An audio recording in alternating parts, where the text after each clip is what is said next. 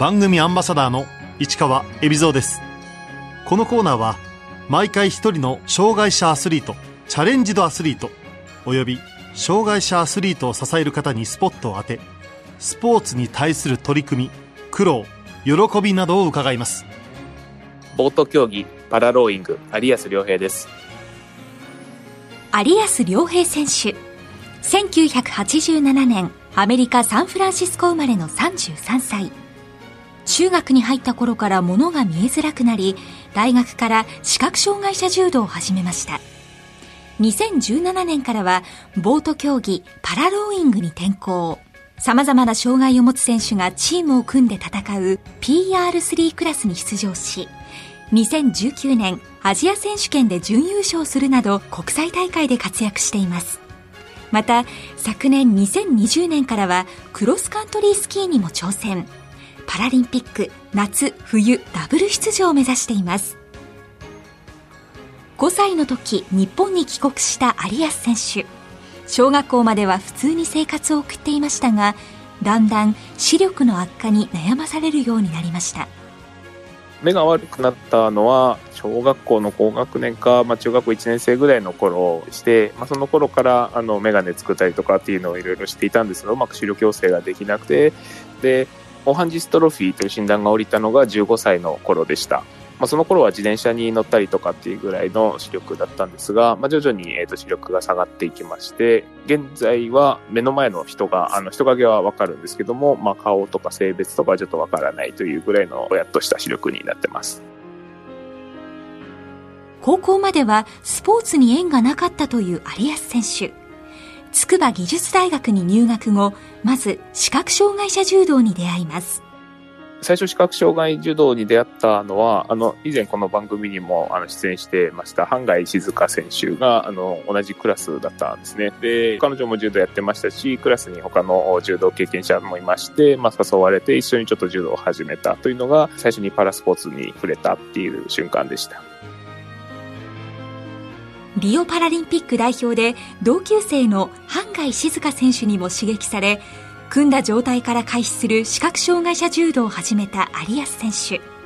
柔道経験はありませんでしたがやっているうちに夢中になりました。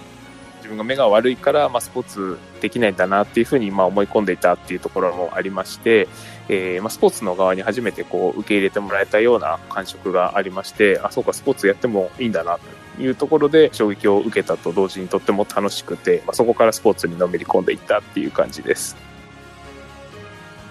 2014年には視覚障害者柔道の指定強化選手に選ばれた有安選手でしたが2017年からボート競技パラローイングに転向しました柔道の方は一応パラリンピックを目指してやってはいたんですけども東京にパラリンピックがやってくるっていうところで、まあ、本格的にパラリンピック出場したいなっていう気持ちが高まったっていうところもありますし2017年にボートに出会ったっていうのは、東京都と障害者スポーツ協会さんがこうやっている選手の発掘プログラムに参加した時に、まあ、ボートっていうものと出会って、まあ、本格的に始めてみようかなというふうになったっていう感じです。パラローイングを選んだのは、柔道で得たスキルが活かせることも理由の一つでした。割と動作として柔道の引きつける動作とボートを漕ぐ動作っていうのが、まあ、似ていたっていうところと、えっと、大学院にも行っていたので、時間的な部分で自分の仕事をして大学院で研究を行って、さらにその後自分の時間を使ってトレーニングができるっていうもので競技を選んだっていうのがありました。あの、大学にボート部がたまたまありまして、練習用にローイングマシーンというボートの漕ぐ動作をトレーニングするようなマシンがありまして、お帰りして夜にあのそのマシンでトレーニングをするっていうのを繰り返していました。有安選手がボート競技を始めた時水上での練習はどこで行ったんでしょう？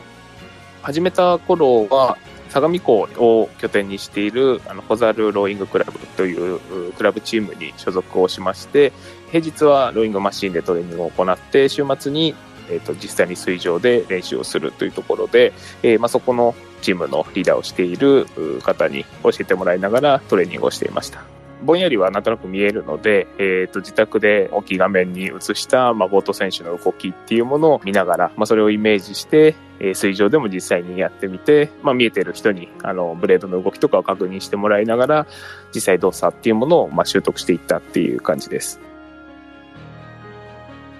当時有安選手は大学院での研究も並行して行っていました大学院では脳の研究あの神経生理学の研究なんですけどもあの視覚に関わる見ることに関する脳の神経回路に電気的にこう介入を行って機能回復っていうものを目指したりとかっていう方法論を探すっていうような研究です。パラリンピックのボート競技は3つのカテゴリーに分かれており有安選手が参加する PR3 クラスは合計5人編成のチームで戦う種目です。PR3 クラスは、まあ、男女2名ずつ乗るクラスでして、えっと、乗る内訳としては視覚障害の選手と肢体不自由、上肢下肢に障害のある選手っていうのが一緒にこう乗り込むようなルールになっています。で、漕ぎ手が4名で男女2人ずつで、障害も混合に加えて1名のコックスと呼ばれる舵を取る選手がいるんですが、その選手に関しては、えー、障害の有無が関係ないということで、日本代表チームは健常者の選手が乗っております。ボートには個人種目もありますが、なぜ団体種目を選んだんでしょうか？すごくこの多様なチーム構成っていうのがあるなっていうのに衝撃を受けたっていうところと、まあ、それがまた同時に面白そうだなっていうふうに素直に思ったので、えー、競技を始めました。チームの中で有安選手の役割は？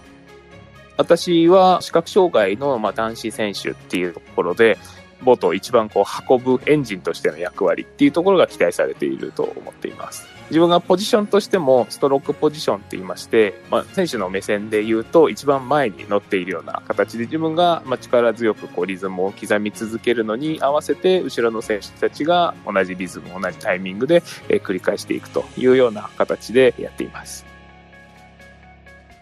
今、有安選手も参加している PR3 の日本代表チームは住んでいるところもバラバラですが、リモートで合同練習を行うこともあります。それぞれ選手みんなローイングマシンを持っているので、ズームでつないで、えそれぞれがマシンを漕いでいる姿を、えコックスの選手が全員分見ながらリズムを合わせたりとか動きを合わせていったりするっていうような練習をしてます。以前はあんまりそういう練習はしていなかったんですけども、まあ、逆にその集まれないっていうことで、えオンラインでやってみようってことになったことで、住んでいる地域が離れてる選手とかも、まあ、一緒に練習することができるようになっているので、まあ、ある意味、そのコロナによって出てきた、まあ、ポジティブな影響の一つかなとは思ってます。2018年9月、ブルガリアで行われた世界選手権で、有安選手は初めて国際大会に出場。二人乗りのクラスに参加し、4位に終わりました。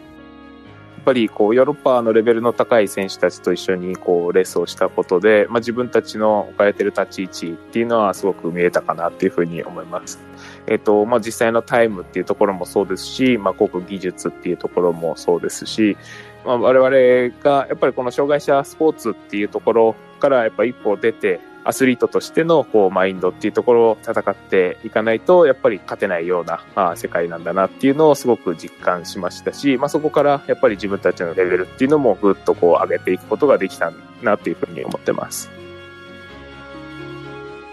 パラローイングは現在どの国が強いんでしょうか？強豪国は現状においてもパラの世界においても今のところイギリスが強い国ですかねあとまあヨーロッパ諸国があのドイツとかフランスっていうのはすごく強い国ですねアジアですと今のところは中国、日本、韓国かもしれない。韓国と日本がまあ大体同じぐらいっていうところだと思うんですが、昨年の世界最終予選の順位で言うと、中国、日本、韓国の順でした。2019年10月韓国で開催されたアジア選手権で日本は決勝戦に進出。しかし韓国に敗れ惜しくも準優勝に終わりました。直接対決みたいなところもあったんですが、世界選手権から数えると、まあ、勝ったり負けたりっていうのを繰り返している中で、まあ、一番こう、まあ、大事なタイミングで韓国に最後刺されてしまったっていうので、僕としては結構悔しかった思い出の一つではあるんですが、そこまでに今、あの、一生懸命練習っていうのをすることができてますし、まあ、そこで見えてきた課題っていうところは来年につなげていくことが必要だなというふうに思ってます。海外には大柄な選手が多い中、小柄な選手が多い日本チームが世界で勝ち抜いていくために必要なことは？まあ、やっぱり体格の部分でヨーロッパの選手と、まあ、あのアジアの選手っていうのはあの結構差があるなっていうのは実際のところではあるんですけども個人個人の能力っていうものをまあ高めていって、まあ、さらにそこのユニフォーミティというんですが全員のリズムっていうものをまあしっかりと合わせていってロスのないような漕ぎをしていくっていうところで少しずつ差を詰めていって戦えるようになっていくんじゃないかなというふうに思っております。団体戦では日本人が得意とするチームの輪も勝つための重要な要素だといいます。パラローイングっていう競技自体が、まあ、ルール上あの視覚障害の選手が乗ってたりとか死体不自由の選手が乗ってたりさらに男女も一緒に乗っているっていうことで非常にこの一体感を作る上ではそれぞれが持っている特性っていうのが非常に違うていうのが特徴にもなるので、まあ、そのバラバラのチーム編成の中でいかにこのパフォーマンスの部分ですり合わせていけるかっていうところが鍵になるような競技ではあるので、まあ、そこを日本チームとしては全力で追求していった上でそれぞれのパフォーマンスをしっかり発揮していければヨーロッパの強豪チームにも戦いを挑めるような状況になっていくかなっていうふうに思ってます。現在高齢者施設の運営を手掛ける会社、東急 e ライフデザインに所属している有安選手。京林大学の大学院にも在籍し、研究生活も行っています。競技活動と会社でのまあ仕事を時々していくっていう中で、隙間隙間で大学院の方にも顔を出しながら研究を細々続けるというような状況に、え今はなってますね。礎医学の研究室になるので、基本的にはその視覚の神経回路の解明みたいなところっていうのが主な目的ではあるので、まあ、直接自分の病気を研究しているっていうよりは、あの、見るというシステム自体を研究しているっていうような感じですね。社業と研究生活と並行してトレーニングを行っている有安選手。現在の練習環境は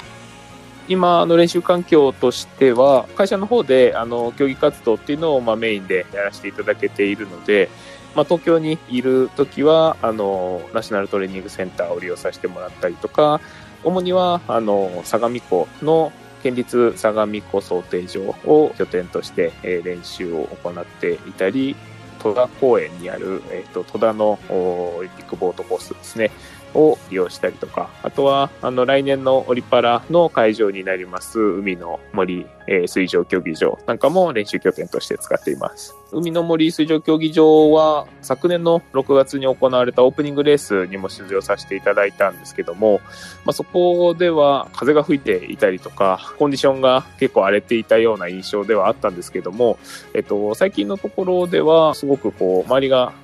一周こう囲われているコースになるので、えー、コンディションも安定している日がやっぱり多いんだなっていうふうに思ってますし、あの、羽田空港が近いので、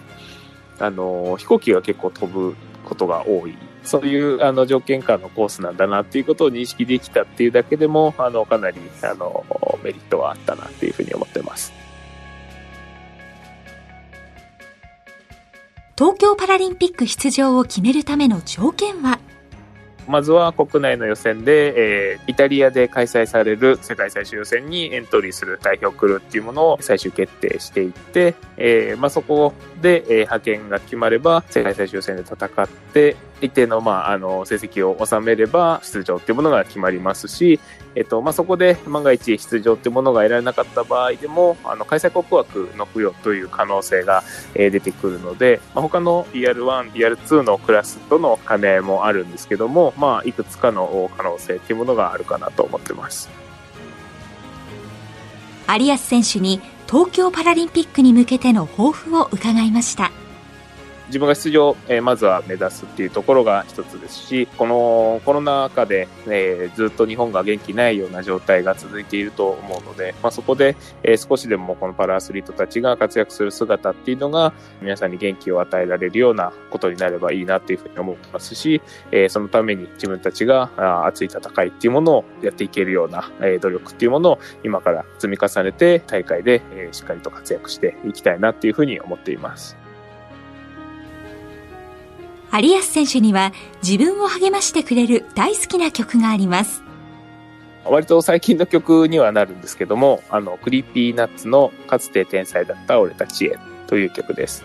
オールナイトニッポンで、あの、 Creepy Nuts のラジオを聞くことが多くて、まあ、あの、いつも楽しみに聞いているんですけども、まあ、自分の本来持っているはずの可能性っていうところを見過ごしてしまっている人って結構多いんじゃないかなっていうふうに思ってまして、まあ、僕も、あの、中学高校の頃の自分は本当にそうだったなっていうふうに思いますし、えー、まあ、そういった、あの、心境の人たちに、えー、こう、勇気を与えてくれるような歌詞の曲だなっていうふうに思ってます。去年の11月有安選手は冬の競技クロスカントリースキーへの挑戦を表明。次世代の指定強化選手に選ばれました。二刀流に挑戦しようと思ったきっかけは？クロスカントリースキー自体はあのボートの練習という位置づけで数年前から冬場の練習として取り組んでいたっていう経緯がありました。で、まあ、そのトレーニングの一環としてやっていたクロスカントリースキーを、まあ、本格的に、まあ、競技として、え今後やっていこうというふうに決断したのが昨年の11月です。で、